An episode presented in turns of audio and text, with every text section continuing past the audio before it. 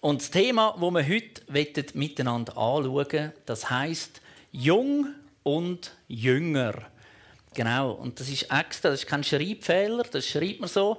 Jung und Jünger, und zwar geht es darum, ums Jungsein und eben darum, was es denn heisst, ein Jünger zu sein. Und vielleicht vorneweg, wenn ich von Jünger rede, dann meine ich immer auch die Frauen. Das sind nicht nur die Männer, sondern es ist einfach einfacher, wenn man von Jünger redet und alle zusammen meinen. Jung, das ist ganz ein spannendes Thema. Als ich vor kurzem, eben Anfang Januar im Spital war, ich hatte Blinddarm, bin ich dort hergekommen. Und dann hat mir der Arzt dort gesagt, ja, sie, in ihrem Alter hat man langsam so Gebrechen. Und denkt, jawohl, genau, ich bin einfach nicht mehr der Jüngste. Ob ich das will oder nicht, spielt gar keine Rolle.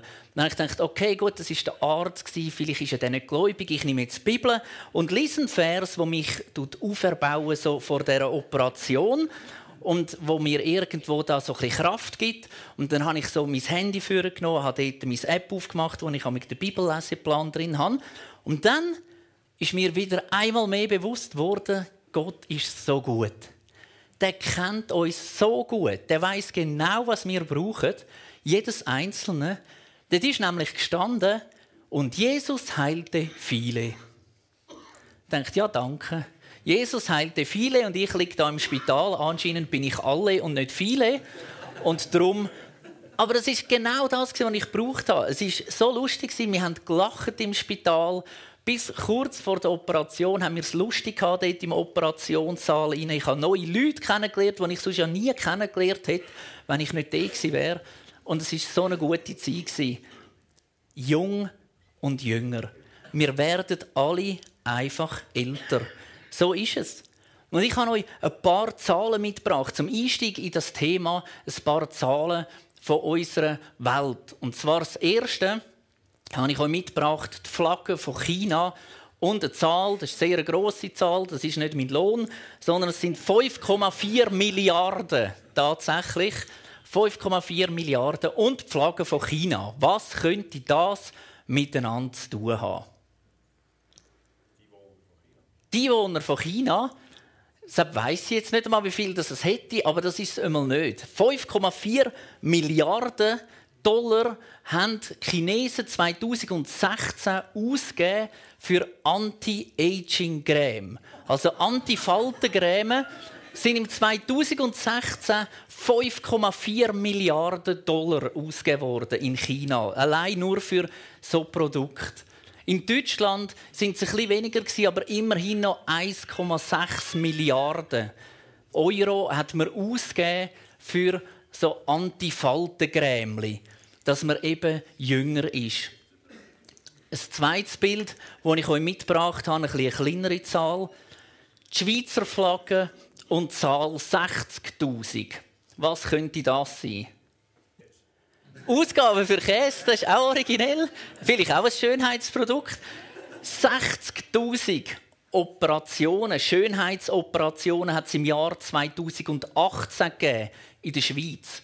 Wir sind somit an zweiter Position gewesen, weltweit gesehen auf die Anzahl Bevölkerung gerechnet. 60.000 Schönheitsoperationen, davon 86% Frauen und 14% Männer. Und es gibt ganz viele spannende Statistiken.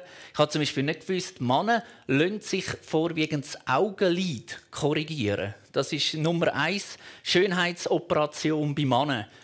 60.000 Mal hat sich jemand unter das Messer gelegt, damit er schöner wird. Die Tendenz, sagt man, ist jährlich 10% steigend.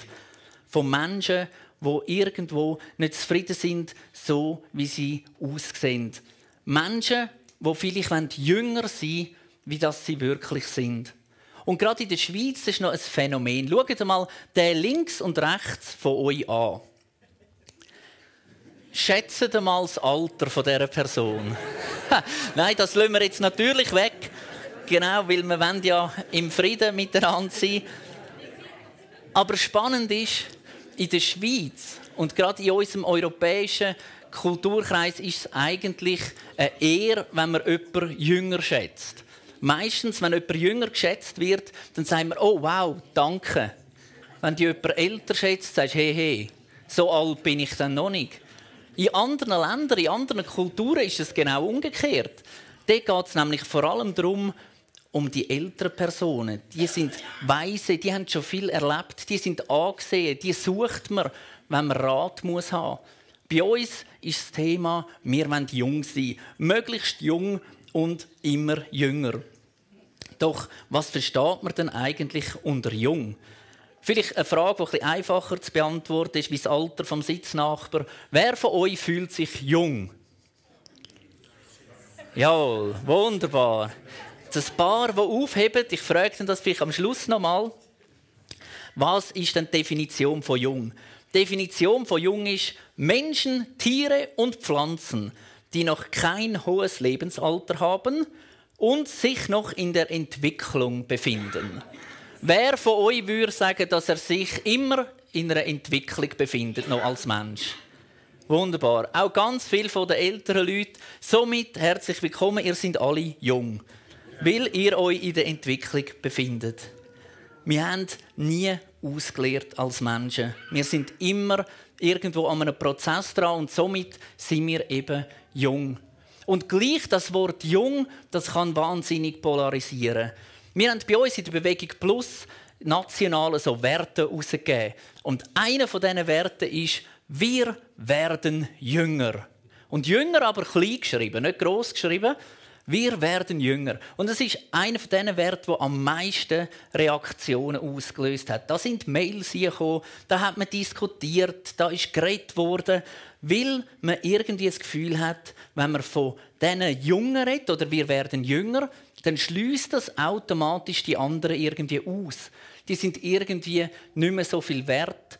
Anscheinend wird man nur noch sich ausrichten auf die nächste Generation und nicht mehr auf die eben Älteren. Man vermutet, dass man abgewertet wird. Aber welche Generation ist denn überhaupt die wichtigste? Oder gibt es überhaupt eine wichtigste Generation? sind wir nicht alle zusammen genau gleich wichtig. Ich glaube, das Thema «Wir werden jünger» ist vor allem gemeint, wir verschenken uns eine Generation an die andere. Und so werden wir nämlich alle zusammen tatsächlich jünger. Ich erlebe das immer wieder auch in meinem Leben. Wenn es mir nicht gerade der Doktor sagt, erlebe ich sonst irgendwo, dass ich einfach nicht mehr der Jüngste bin. Da gibt es zum Beispiel auf dem Handy so eine App, das nennt sich Instagram. Das habe ich auch abgeladen. Natürlich, ich bin ja noch jung.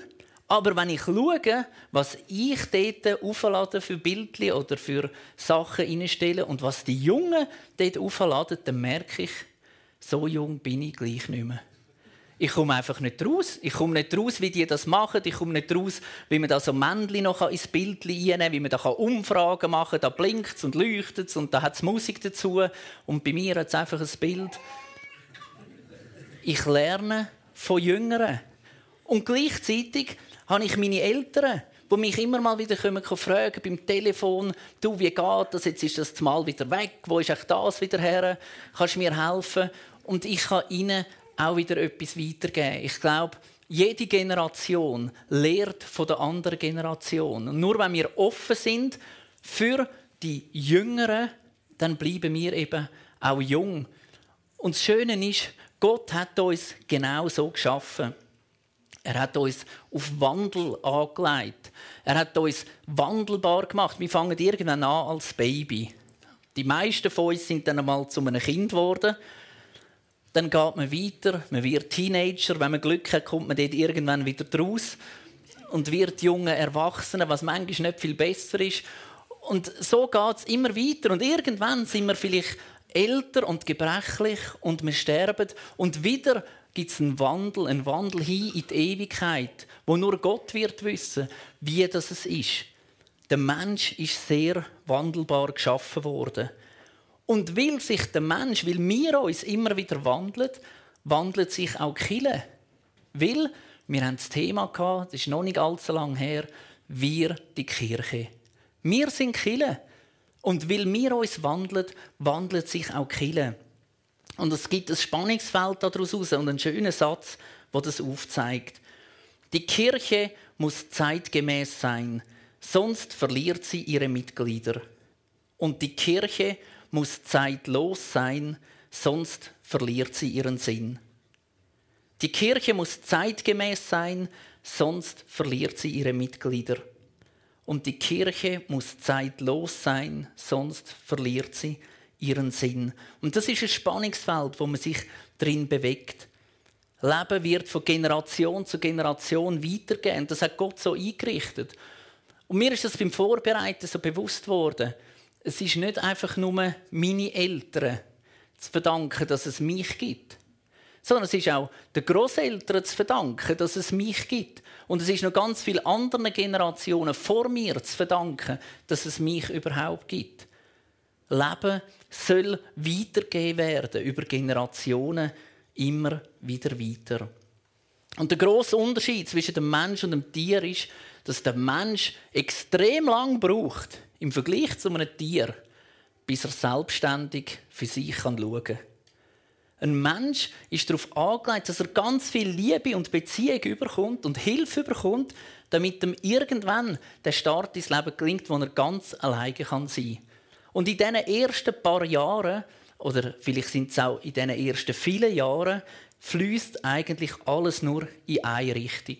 Zeit, Energie, Geld, wenig Schlaf, das Essen teilweise, feine Fleisch. Es fließt alles zu den Kind.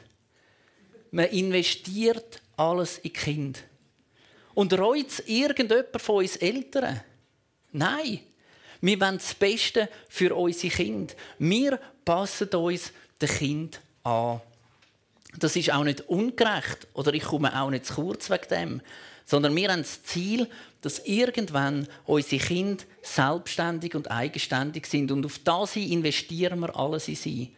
Das ist in unserer natürlichen Familie.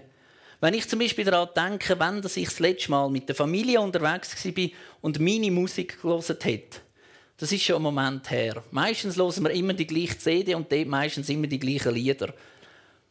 Und Kinder wollen das so. Und jetzt könnte ich sagen, so, fertig, Ende, jetzt hören wir meine Musik. Und dann haben wir das Geschrei im Auto und das Theater und weiß ich nicht was. Nein, man passt sich immer am Schwächeren an. Man passt sich den Kindern an. Man will, dass sie irgendwo größer werden. Umso schöner natürlich, wenn sie irgendwann sagen, wow, Papi, du hörst eine coole Musik. Aber das ist nur ganz ein kleiner Moment. Und nachher ist wieder umgekehrt. Nachher dürfen wir zwar unsere Musik wieder hören, aber sie hören mit den Kopfhörern ihre Musik. Und darum geniessen wir den Moment, wo wir zusammen die Musik der Kinder hören können. Wir richten uns immer aus auf die Jüngeren. Und genau so soll es sein, auch als Gemeinde. Wir richten uns aus auf die Jüngeren, weil sie nicht die Zukunft sind von uns, sondern sie sind die Generation, wo jetzt bereits da ist. Wir wollen uns in sie investieren, dass sie groß werden können, eigenständig werden. Und der Nebeneffekt ist, wenn wir uns investieren in die Jungen oder in die Jüngeren, werden wir auch automatisch wieder jünger. Wer von uns Vätern kennt das nicht, wenn der Sohn das erste Mal wieder Lego überkommt oder sonst etwas und zwar jetzt darf ich auch wieder. Jetzt darf ich auch wieder. Und du fängst an zusammensetzen und der Sohn sagt irgendein Papi, es ist mein Geschenk. Und du sagst, ja, ich, du kannst dann nachher, aber nachher ist er ja im Bett, dann könnte ich ja eigentlich nachher. Wir werden jünger und wir freuen uns daran. Auch in der Bibel gibt es ganz einen Haufen Menschen, die extrem jung sind und die Verantwortung übernommen haben. Und ich habe gemerkt, oftmals haben wir, glaube ich, ein falsches Bild, wie alt die Leute so sind. Das erste Bild, das ich euch mitgebracht habe, eine Königskrone und der Name Joasch. Der Joasch ist sage und schreibe siebenjährig, als er König geworden ist. Siebenjährig. Stell dir mal vor, hat jemand von euch daheim so eine Tochter, die sieben ist, momentan gerade? Das wäre also der König oder Königin, wo ihr dürft folgen. Genau. 2. Könige 12,1. Joasch war sieben Jahre alt, als er König von Juda wurde. Der ist König geworden. Mit sieben hat er Verantwortung bekommen, die schwer wahrscheinlich zu tragen war für ihn. Eine andere Person, der Samuel, ich habe ein Bild mitgebracht von einem Tempel. Samuel mit knapp drei, dreieinhalb ist er in den Tempel gebracht worden von der Hannah zum Eli. Man liest, dass sie ihn gestillt hat und früher hat man plus minus drei Jahre gestillt. Und nachher sind sie entwöhnt und dann nimmt sie den Samuel und bringt ihn in den Tempel, gibt ihn dort ab und sagt, hey, du sollst am Herr dienen. Und in der Bibel gibt es nachher so eine Geschichte, ein bisschen später, wo der Samuel am Eli, also dem Tempelvorsteher dort, sagt, hey, was deine Söhne machen, ist nicht gut und darum werden sie umkommen. Zu dem Zeitpunkt war Samuel plus minus sechsjährig. Mit sechs geht ein kleiner Bübel zu einem Tempelvorsteher und sagt ihm, was wir in Zukunft, was Gott ihm gesagt hat. Und so ist es gekommen. Wir gehen weiter. Der David, Steinschleuder, er ist als Kind zum König gesalbt worden. Er ist noch nicht König geworden, er ist zum König gesalbt worden. Später lesen wir nachher, dass seine Brüder im Krieg sind gegen die Philister. Das Volk dort, das Krieg war. Und dann kommt die große Geschichte, die viele von uns kennen, wo der David mit den Steinschleudern gekommen ist und am Goliath so einen Stein an den Kopf getatscht hat und den erledigt hat. Wenn der David dort mal eigentlich ein junger, erwachsener Mann gewesen wäre, wäre er im Krieg mit seinen Brüdern. Ist er aber nicht. Er war der jüngste von acht.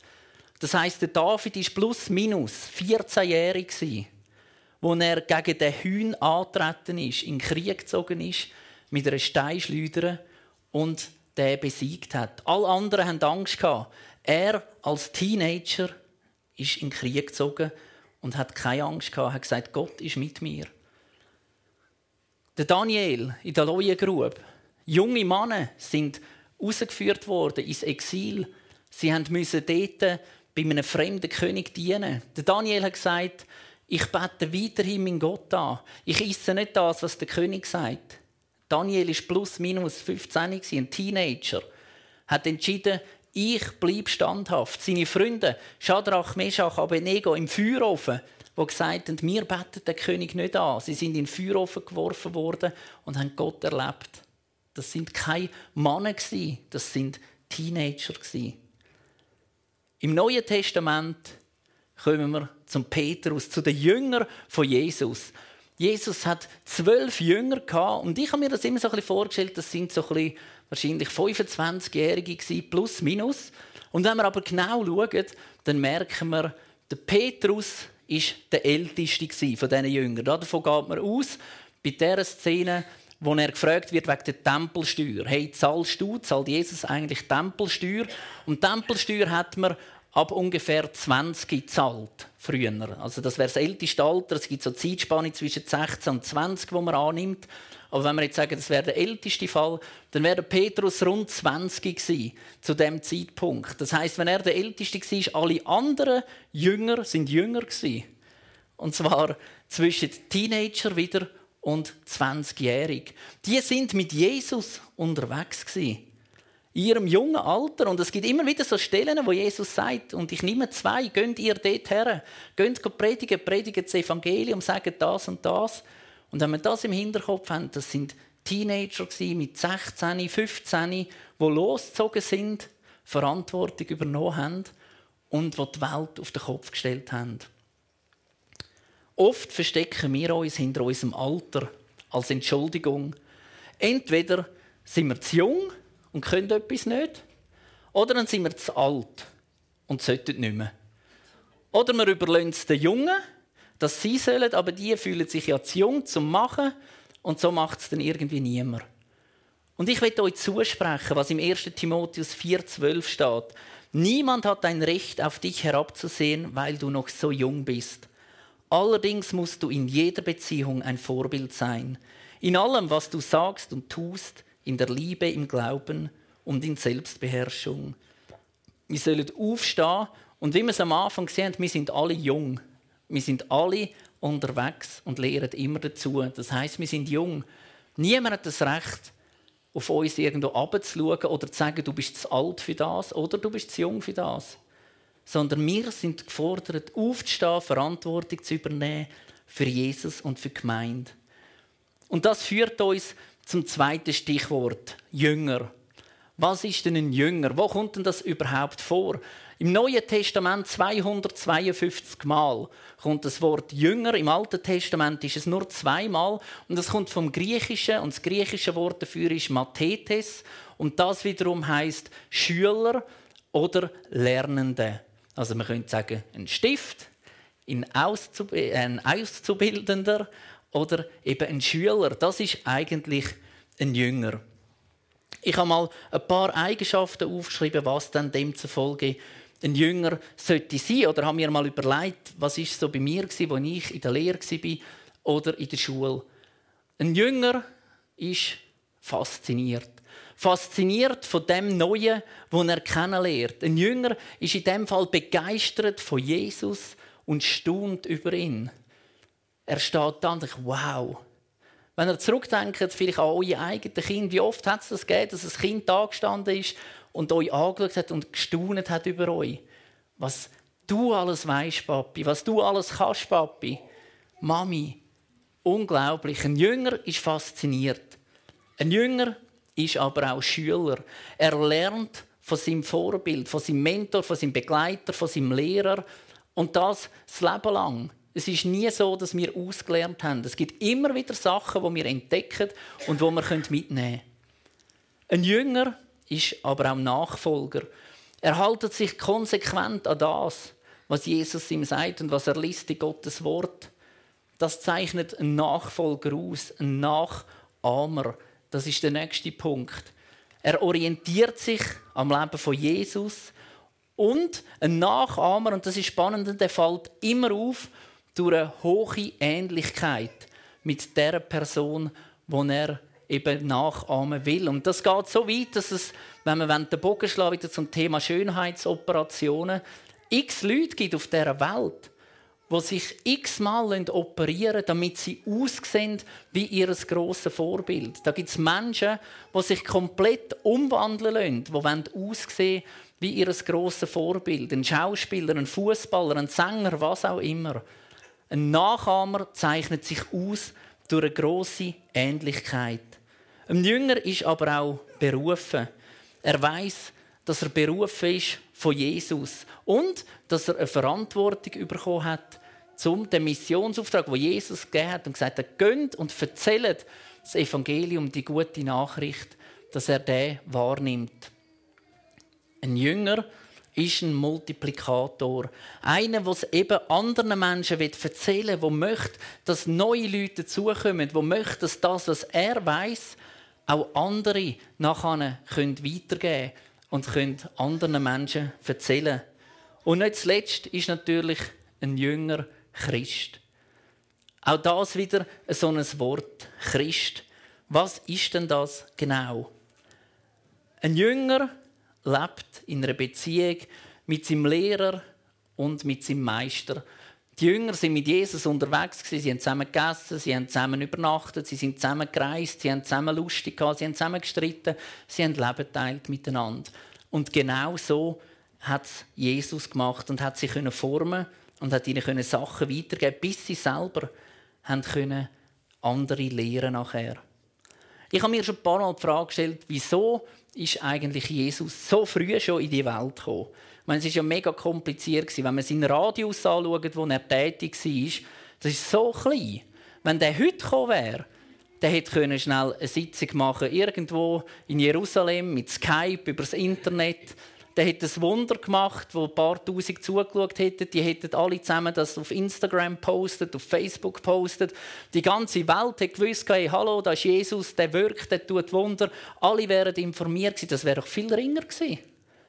Aber Jesus ist genau zu dieser Zeit gekommen, weil er nicht wollte, dass es einfach ein riesiges Theater gibt und alle Welt weiß, wer er ist, sondern weil er in erster Linie Beziehung leben wollte.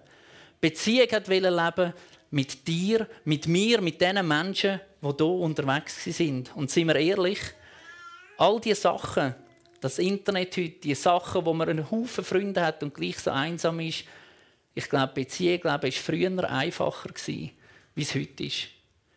Beziehung leben, das ist das, was Jesus uns beauftragt und sagt, sind mit den Menschen unterwegs. Aber wo ist denn jetzt der Unterschied eigentlich zwischen einem Christ und einem Jünger?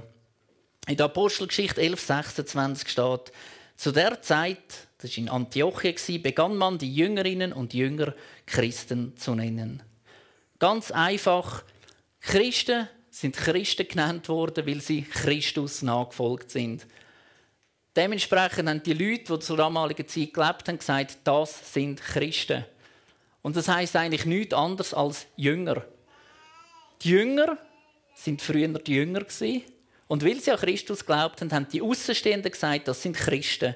Und von dem Moment an haben sie sich nicht mehr Jünger genannt, sondern Christen sind eben Christen geworden. Es ist also eine Fremdbezeichnung eigentlich für Jünger von Jesus. Und das ist die Geschichte, die angefangen hat. Jünger sind Christen geworden. Und heute, viele von uns würden wahrscheinlich eher sagen, dass sie Christen sind wie Jünger. Aber eigentlich ist es genau das Gleiche. Ein Jünger ist fasziniert, ist Schüler, ist Nachfolger, ist Nachahmer, ist Berufener, ist Multiplikator und ist Christ. Wir alle sind auf einer Reise und wir entwickeln uns immer weiter. Demzufolge bin ich, bist du, sind wir alle zusammen jung. Aber bist du auch ein Jünger? Amen.